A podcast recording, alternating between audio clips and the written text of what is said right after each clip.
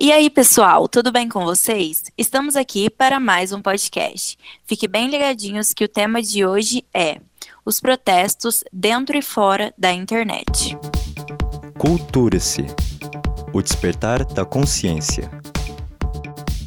Sejam muito bem-vindos. Eu sou Gabriela Viana e, junto com as minhas brilhantes companheiras de jornalismo, Larissa, Bruna, Priscila e Júlia, vamos trazer hoje sobre os assuntos mais comentados durante essa semana de quarentena, que foi bem agitada. Mas antes, temos algumas novidades dos temas que foram abordados no podcast anterior. Como muitos estudantes aclamavam, sim, o Enem foi adiado. O MEC e o INEP anunciaram no dia 20 de maio que o Enem 2020 foi adiado de 30 a 60 dias. A prova que ocorreria em novembro deve ocorrer entre dezembro ou janeiro de 2021. Falando agora um pouquinho de lazer, para a alegria de todos, as lives continuam, trazendo a diversão e o entretenimento para toda a população dentro de casa. Agora um pouquinho sobre a saúde. Os casos de coronavírus no Brasil tiveram um grande aumento. Com dados do G1 do dia 4 de junho, o Brasil se encontra em terceiro lugar como o país com mais óbitos no mundo.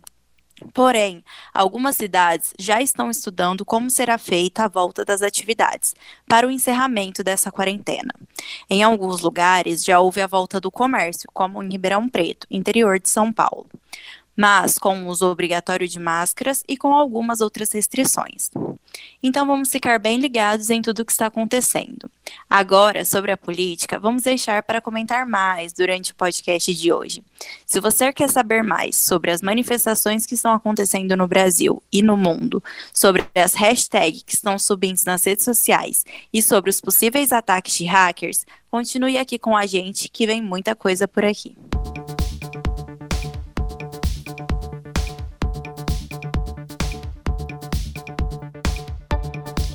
Oi, eu sou a Júlia e vamos conversar neste bloco sobre as manifestações antirracistas nos Estados Unidos. Tudo começou com o assassinato de George Floyd, um cidadão preto estadunidense, por Derek Chauvin, um policial branco que permaneceu por 8 minutos e 46 segundos com o peso de seu corpo asfixiando a vítima. Seus colegas de operação também apenas assistiram à ação do policial.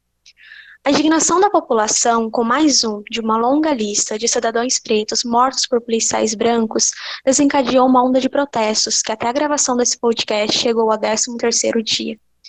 As manifestações acontecem ao meio de uma pandemia, na qual o indicado é não ocorrer aglomerações, mas apesar disso, a indignação e o cansaço desse tipo de violência ocorrer frequentemente é tanta que os manifestantes preferem ir às ruas. Os atos têm a característica de começarem pacíficos e, a partir de um momento, geralmente com ação policial, se tornarem violentas. Nas primeiras manifestações em Minneapolis, o departamento de polícia da cidade foi incendiado. Várias propriedades foram depredadas.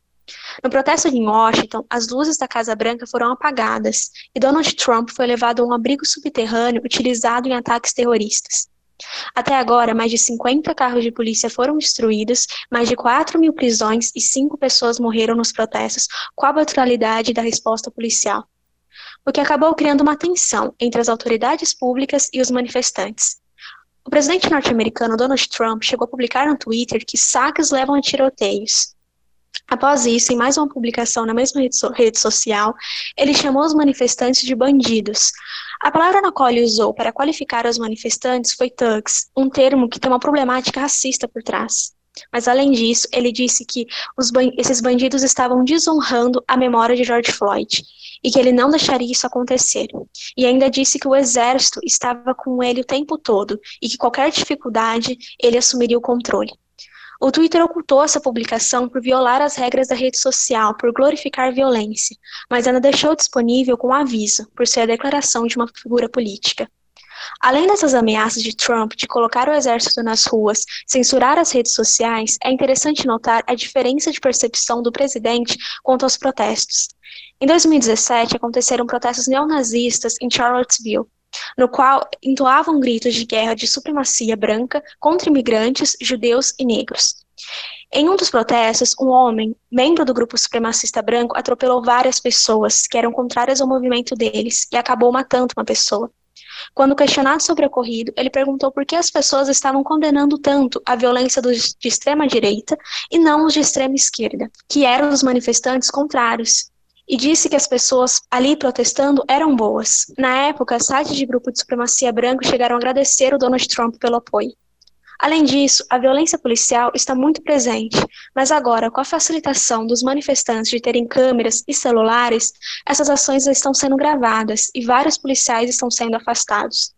Os vídeos de tais ações, como por exemplo abuso de uso de força e até atropelamento dos manifestantes com carros, acabam se tornando virais e faz com que a população peça para uma atitude a respeito. Porém, alguns atos conseguem permanecer pacíficos, como em Portland, que vários manifestantes deitaram no chão de uma ponte de quase 500 metros e permaneceram por oito minutos na mesma posição que George Floyd foi assassinado, enquanto gritava as últimas palavras da vítima, que dizia I can't breathe, que em tradução eu não consigo respirar.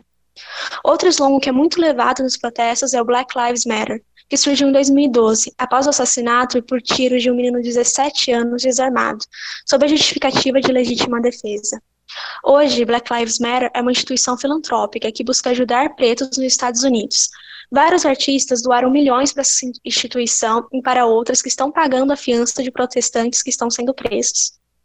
Esses protestos se espalharam pelos Estados Unidos em mais de 100 cidades e também pelo mundo, como em Sydney, Londres e Paris. No último domingo, dia 7, em Bristol, na Inglaterra, manifestantes derrubaram a estátua de um traficante de escravos chamado Edward Colston. A estátua foi colocada no local em 1825. Estima-se que Colston transportou cerca de 84 mil homens, mulheres e crianças da África Ocidental, e por volta de 19 mil morreram no percurso. Após eles derrubarem a estátua, os manifestantes colocaram o joelho sobre ela em referência a como George Floyd foi assassinado.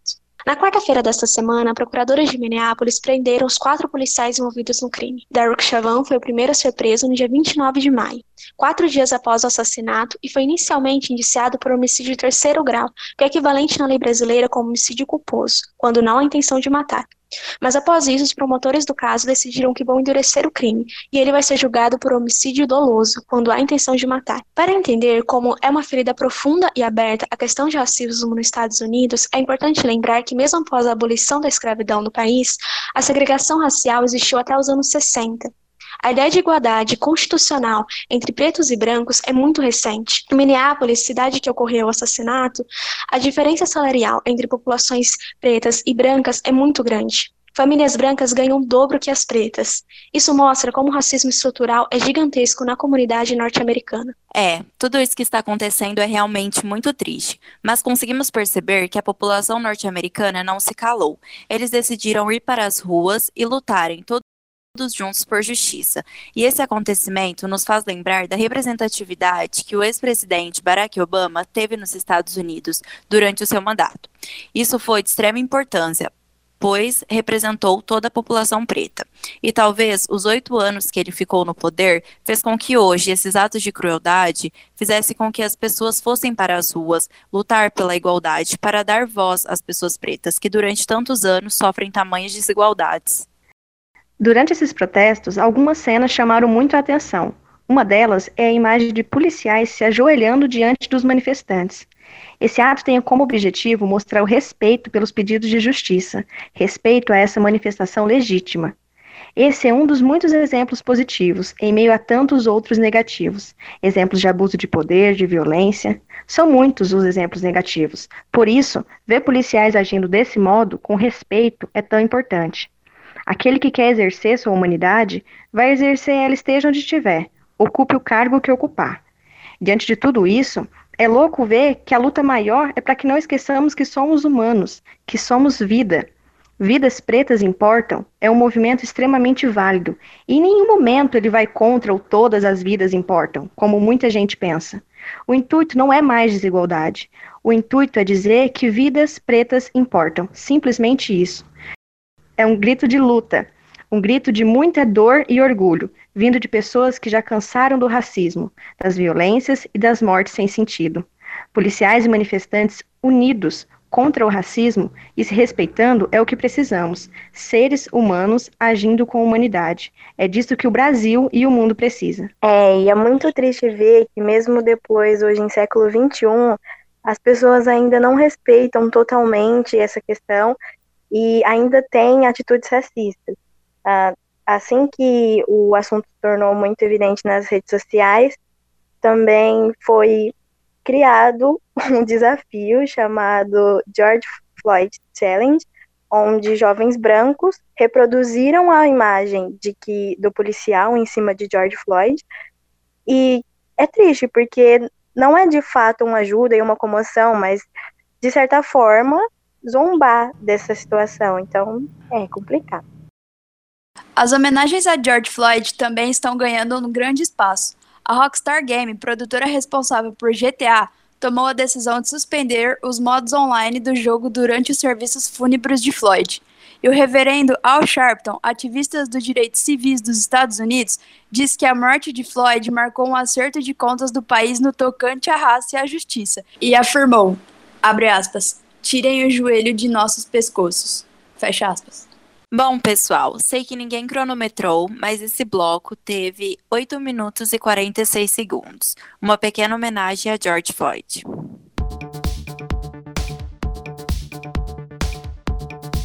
Oi, pessoal, eu sou Larissa Vieira e hoje vou trazer um apanhado aí de assuntos que movimentaram o Brasil nesses últimos dias. Vocês devem ter visto manifestações que se espalharam por diversas cidades no país, pararam ruas e atraiu forças policiais. Mas qual será o motivo? o que fez com que pessoas saíssem de casa e tomassem conta das ruas em protestos. Bom, eu separei hoje alguns dos motivos e aquelas situações que serviram de estopim para esses acontecimentos. O Supremo Tribunal Federal abriu um inquérito ainda em 2019 para investigar notícias fraudulentas, as famosas fake news. No entanto, em 2019, a família Bolsonaro apoiava as investigações, mas isso mudou. E após o STF prolongar as investigações já em 2020, alguns aliados do presidente acabaram por ficar na mira das investigações. O ministro Alexandre de Moraes, relator do caso, virou alvo de muitas revoltas e críticas por parte de bolsonaristas e do próprio Bolsonaro. No dia 27 de maio, 29 mandatos de busca e apreensão foram cumpridos, e entre os alvos das buscas destaca-se alguns aliados do presidente, como o ex-deputado federal Roberto Jefferson, o empresário Luciano Hang, dono da Avan, e os blogueiros Alan dos Santos e Sarah Winter. Essa ação do STF não foi bem recebida pelos apoiadores do presidente, que já vinham pedindo o fechamento do órgão há algum tempo atrás. Esses apoiadores mobilizam manifestações desde o começo do ano, exaltando a figura de Bolsonaro, pedindo o fechamento do STF e intervenção militar. Eu tentei explicar aqui um dos motivos para que os bolsonaristas sejam contra o STF, mas vou ficar devendo a explicação do porquê pessoas em pleno século XXI vão às ruas pedir a volta de um período traumático, como foi a ditadura militar. Infelizmente, meu raciocínio não acompanha essas explicações. Mas dando sequência, Toda essa situação envolvendo o presidente, inquérito e o STF resultou no episódio que vou explicar agora. No domingo, dia 31 de maio, as ruas de São Paulo e Rio de Janeiro foram tomadas por pessoas em uma manifestação autodenominada antifascista em defesa da democracia. Nessa manifestação, torcidas organizadas de times como Corinthians, Palmeiras, São Paulo e Santos estavam presentes. Motivo que fez com que diversas pessoas contrariassem as recomendações da Organização Mundial da Saúde foi a luta contra o fascismo em defesa do regime democrático do país, que vem sendo fortemente atacado por apoiadores do presidente ao pedir intervenção militar e o fechamento do Supremo Tribunal Federal. Essas amostras antidemocráticas têm tido o respaldo do presidente, que afirma se tratar de manifestações espontâneas e em defesa de sua governabilidade. O presidente ignora dessa forma que pedir a volta do regime militar e o fechamento do STF são atitudes inconstitucionais. Além das manifestações em favor da democracia, São Paulo e Rio de Janeiro também foram palcos para os protestos de bolsonaristas. Apoiadores do presidente Jair Bolsonaro se aglomeraram nas ruas com as cores do patriotismo verde e amarelo e faixas contra o governador João Dória e a favor de uma intervenção militar, logo antidemocráticas. Em meio aos gritos de mito versus lixo, a polícia militar separou com um cordão de isolamento os bolsonaristas e os antifascistas. A Avenida Paulista se transformou em um fronte de guerra, com direito a bombas, gás lacrimogênio, agressões físicas e muitos destroços. Na cidade do Rio de Janeiro, a situação não foi muito diferente, e também houve manifestações. Enquanto bolsonaristas mascarados ecoavam cânticos ao belo ar de Copacabana, negando a gravidade do coronavírus, que até o momento já matou cerca de 37 mil pessoas no Brasil, a torcida organizada do Flamengo e o grupo de manifestantes a favor da igualdade racial também protestaram. A polícia militar dispersou os manifestantes que trocavam socos com gás lacrimogênio. Paralelamente às manifestações na rua, a população brasileira se posiciona por meio das redes sociais. O movimento hashtag Somos Todos 70%, puxado pelo economista Eduardo Moreira, tomou conta das redes e tem como objetivo esclarecer a toda a população que, segundo a pesquisa Datafolha, o percentual de pessoas que vão contra o governo empregado por Jair Messias Bolsonaro é mais que o dobro comparado ao número de apoiadores do governo. Cabe destacar que isso não significa que os 70% seja formado por pessoas com pensamentos homogêneos. Ou seja, desses 70%, vai existir pessoas participantes de frente politicamente organizadas, pessoas que não apoiam o governo por atitudes específicas, pessoas que se arrependeram de terem votado 17, entre outras. Então, essa hashtag serve para que a população entenda que, neste momento, as atitudes de Bolsonaro e de seu governo como um todo têm a reprovação da maioria da população. Outro termo que tem muito destaque nos últimos dias foi o fascismo. Além da aparição nas redes sociais, como a Priscila em seguida irá explicar melhor, o termo antifascismo também tem tido espaço em muitas manifestações que borbulham por todo o Brasil. Manifestantes afirmam que utilizar esse termo foi uma maneira de não subestimar o perigo que o Brasil corre, o perigo da censura de um presidente que pouco tempo atrás mandou que jornalistas no exercício da profissão calassem a boca. Realmente, Larissa, é muito complicado. E o pior de tudo é que o Bolsonaro, ele costuma a demonizar os opositores dele. É, recentemente, em uma live, dias anteriores à manifestação desse domingo, é, ele falou que os manifestantes eram, nas palavras dele, idiotas, marginais e viciados. E ainda ele fez alusão aos black blocs das manifestações de 2013. A demonização dos seus opositores é muito grande. Ele cria essa narrativa do inimigo invisível. Em muitos livros, como 1984, George Orwell, isso já foi mostrado, na qual a guerra é mais importante que o objetivo dela. É, realmente, pessoal, é muito complicado e ver que em tempos onde os assuntos repercutem muito fácil e tem certa, certo valor de ser questionado, ainda tem atitudes como a que ocorreu, a manifestação em frente ao palácio lá em Brasília, em que a porta-voz Sarah Winter, uma ativista feminista, é, fez alusão em algumas nessa algumas atitudes dessa manifestação, teve alusões ao grupo da Ku Klux Klan, que foi realmente uh, um grupo de muito racista e chocou os Estados Unidos na época e todas as suas atitudes. Eles, com tochas, máscaras e umas roupas pretas, fizeram alusão a esse movimento e contra, né, ela estava sendo investigada ah, pelo STF por fake news, e mesmo assim ela ainda foi porta-voz desse movimento, que, ao meu ver, foi muito equivocado e de um valor bem significativo, de, de péssimo modo, claro, ah, nesse momento histórico que a gente está vivendo. Também é importante lembrar de um caso que aconteceu recentemente aqui no Brasil, o do menino Miguel, uma criança preta que caiu do nono andar de um prédio na capital do Recife, na terça passada. Depois que a mãe dele, a doméstica Mirtz Renata, o deixou aos cuidados da patroa, Sari Mariana Corte Real, enquanto ela foi passear com o cachorro da família. Sari foi preso por homicídio culposo, pagou fiança de 20 mil reais e está respondendo em liberdade. Na sexta-feira passada, houve uma manifestação pedindo justiça, com faixas e cartazes com alusão ao racismo, os manifestantes realizaram um ato público no centro do Recife. O ato teve início por volta das duas horas da tarde no Tribunal de Justiça de Pernambuco, até os prédios das Torres Gêmeas, onde o menino Miguel Otávio sofreu o acidente. É, aqui no Brasil as coisas se encontram em um total caos, por assim dizer. A, a violência e a criminalidade aumenta a cada dia.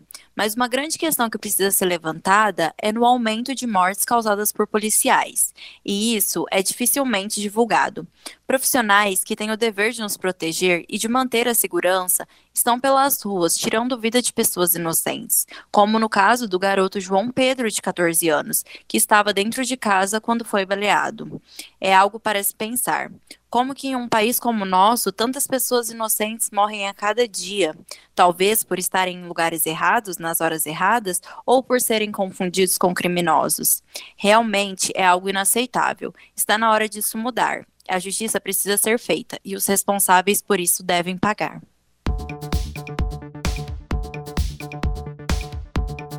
Olá, eu sou a Priscila e neste bloco podemos dizer que em tempos onde a propagação das notícias é eminente por meio de plataformas digitais, as pessoas se informam constantemente e informam outros.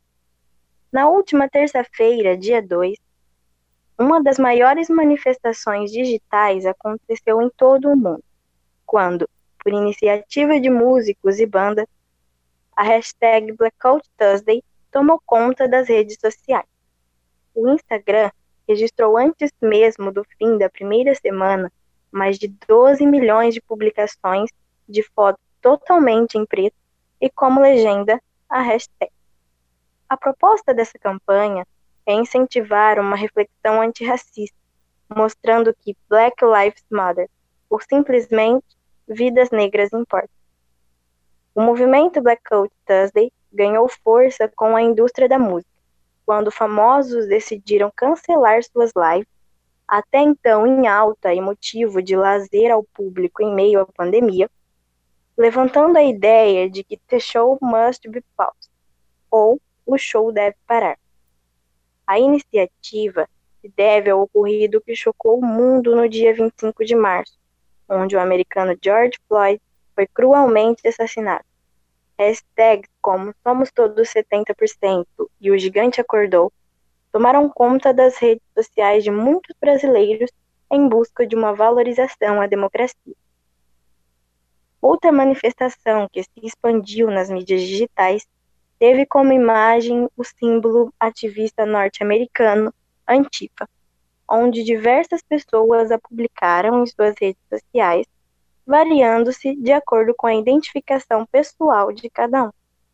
Basicamente, o fascismo é um regime político de extrema-direita que utiliza de ideais nacionalistas e a valorização das elites.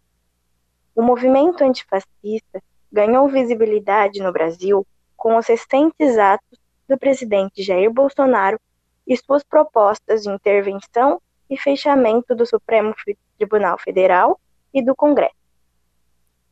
E como nem toda manifestação de solidariedade se faz por meio das palavras, o esporte também prestou posicionamento quanto aos assuntos que repercutem no mundo. O Comitê Executivo da Liga de Futebol Alemã Bundesliga anunciou nas últimas semanas que uma iniciativa de prestação de condolências às diversas famílias que perderam seus entes queridos por conta da Covid-19, onde em todos os jogos se faz um minuto de silêncio e os jogadores usam braçadeiras pretas em sinal de luto. Mesmo o Código Disciplinar vetar à entidade um posicionamento político, a FIFA emitiu um, na última terça-feira, dia 2, um comunicado que reforça seu apoio às manifestações contra o racismo ocorrentes atualmente. E segundo seu presidente Gianni Infantino, mereciam um aplauso e não uma punição. Certamente, o mundo vive um período de instabilidade econômica, social e política.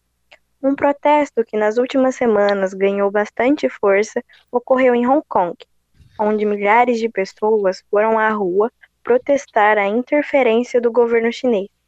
Já o Estado possui um caráter autônomo e teme a manipulação comunista do regime político da China. Devido às circunstâncias do novo coronavírus, o governo francês decide proibir atos organizados contra o racismo que ocorreriam próximo à Torre Eiffel.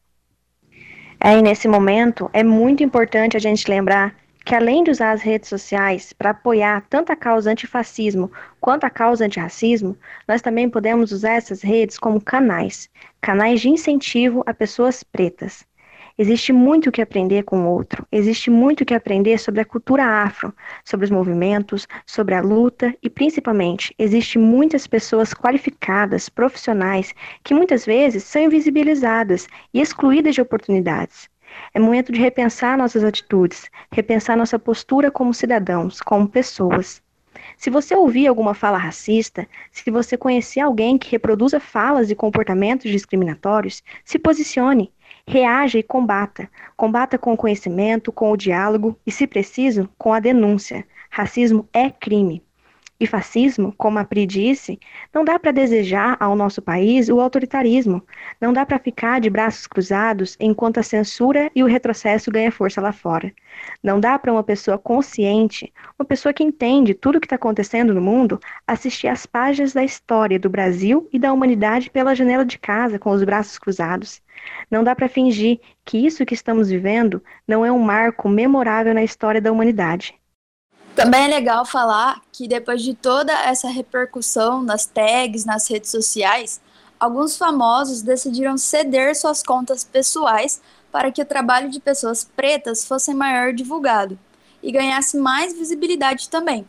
Foi o caso do ator Paulo Gustavo, que cedeu seu Instagram durante um mês para a escritora e filósofa Djamila Ribeiro.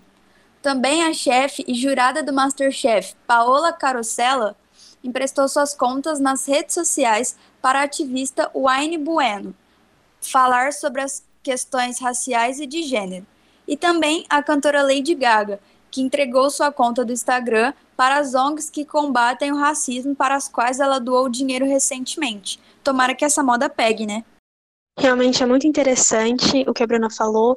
O mais interessante é que algumas instituições que lá em 2016, quando o Black Lives Matter teve sua primeira onda, é, foram contra e acharam que o movimento era muito polêmico. E agora, nessa nova onda, é, eles colocaram declarações na internet a favor.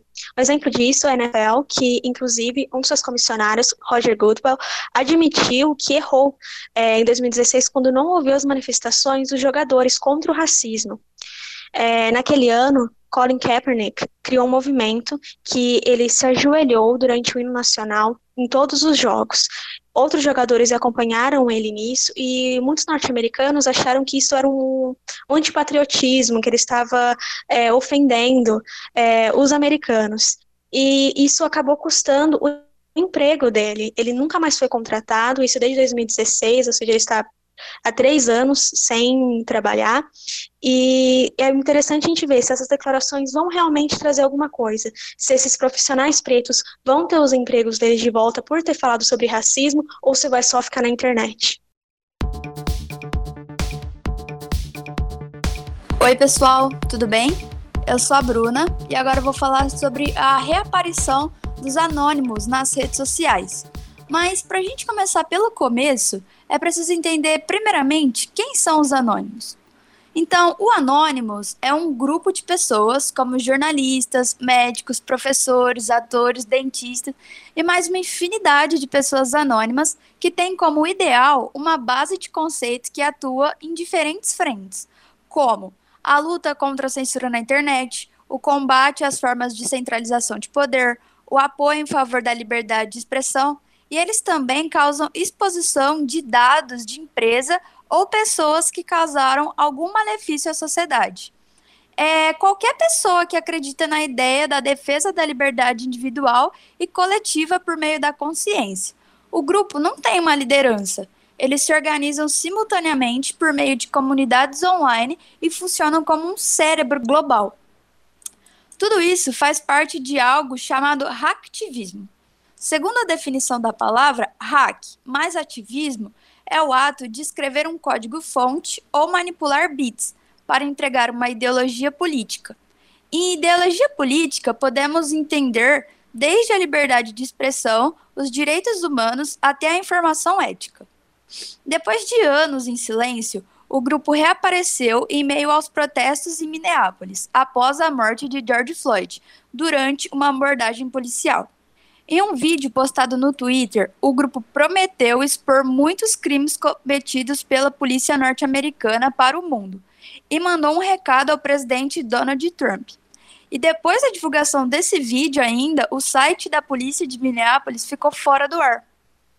Eu trouxe aqui um trechinho do vídeo postado pelos anônimos no Twitter que dizia o seguinte, abre aspas, Esses oficiais devem enfrentar acusações criminais, e o oficial Derek Chavan, especialmente, deve enfrentar acusações de assassinato. Infelizmente, não confiamos na sua organização corrupta para fazer justiça, então estaremos expondo seus muitos crimes ao mundo. Um Twitter brasileiro que se identificou como parte do Anonymous publicou diversos documentos no Twitter com informações de cidadãos envolvidos no grupo Bolsonaro foram disponibilizadas informações pessoais de Jair Bolsonaro e seus filhos Flávio Bolsonaro e Carlos Bolsonaro. A publicação trazia informações como celulares, e-mails, endereço, bens declarados, participações em empresa, CPF e além de dívidas registradas. Parte dos dados é de domínio público, mas foi organizada para divulgação no Twitter. No domingo passado, o perfil postou, abre aspas, Bolsonaro deve se desculpar publicamente por todas as vezes que o preconceito tomou conta dele. Caso contrário, iremos vazar informações pessoais da vida dele desde 2012, ano que foi cometido algo. Fecha aspas. Logo após isso, a conta foi suspensa, mas depois voltou com a seguinte mensagem: abre aspas. Caímos, mas voltamos. Acho que esqueceram quem somos. A gente volta na hora. Fecha aspas. É, realmente, Bru, a situação no mundo politicamente já não estava instável, e aí depois da aparição desses hackers foi ainda mais complicado, mas trouxe à tona muitas verdades que incomodaram muitos políticos.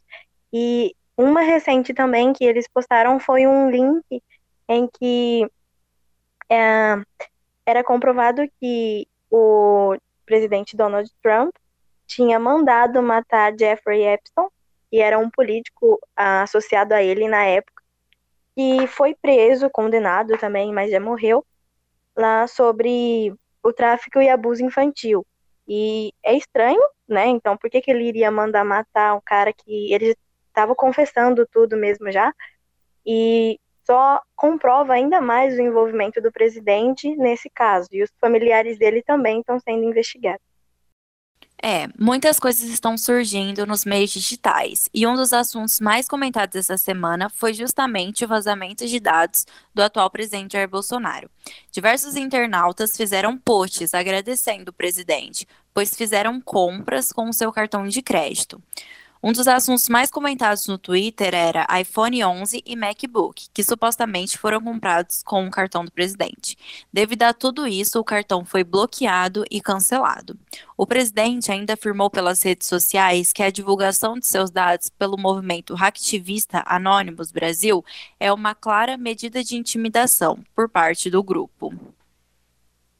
É, realmente, Gabi, é uma situação bem atípica, mas o Anonymous ele já tem uma história mundial bem grande.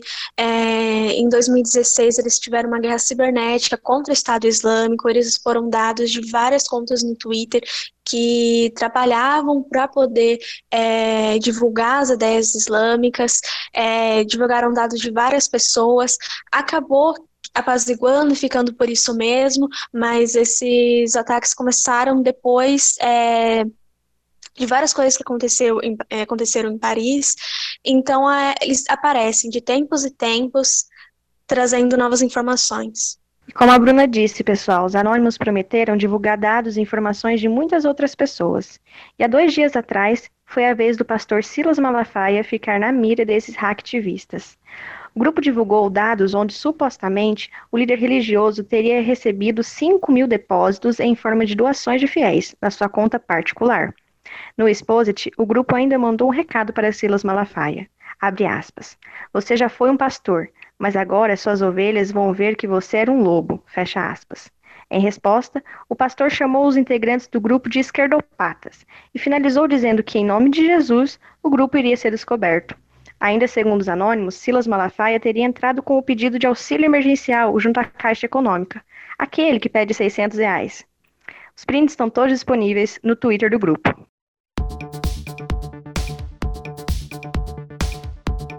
Agora faremos algumas indicações de músicas, séries e documentários para que vocês possam aprender mais sobre os temas de hoje. Uma série muito boa e para brancos que querem aprender é, sobre a causa preta, querem entender o, o, seu lugar na causa e como podem ajudar, é a série da Netflix, Cara Gente Branca.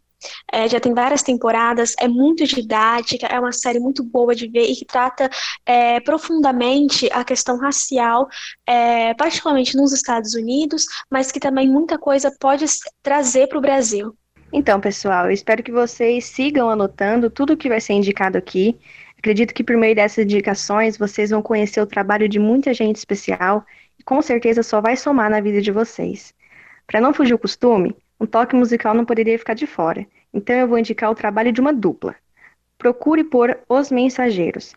Mano Rick e Jonas trazem por meio do rap muita reflexão, conteúdo de qualidade para você ouvir, refletir e não se arrepender de ter ido procurar. Em especial, procurem pela música Ele Age no Oculto, uma música que, mesmo não tendo sido escrita esse ano, é incrivelmente e lamentavelmente atual. O trabalho desenvolvido dentro do rap nacional é muito rico, é um espelho da nossa realidade. Então dá uma conferida e não se esqueça de valorizar sempre a arte e a cultura brasileira. Bom, eu vou indicar um documentário que está bem famoso até, sobre um caso mais famoso ainda, que é o documentário da Marielle. Está disponível no Globoplay e é um documentário bastante interessante para a gente entender o que aconteceu com ela. Ela era uma ativista que foi morta em 2018 e até hoje o caso não foi 100% resolvido. Então foi isso, pessoal. Espero que tenham gostado. O podcast de hoje foi produzido por Gabriela, Larissa, Bruna, Priscila e Júlia, alunas da primeira etapa do curso de jornalismo da UNAERP. Obrigado e até a próxima.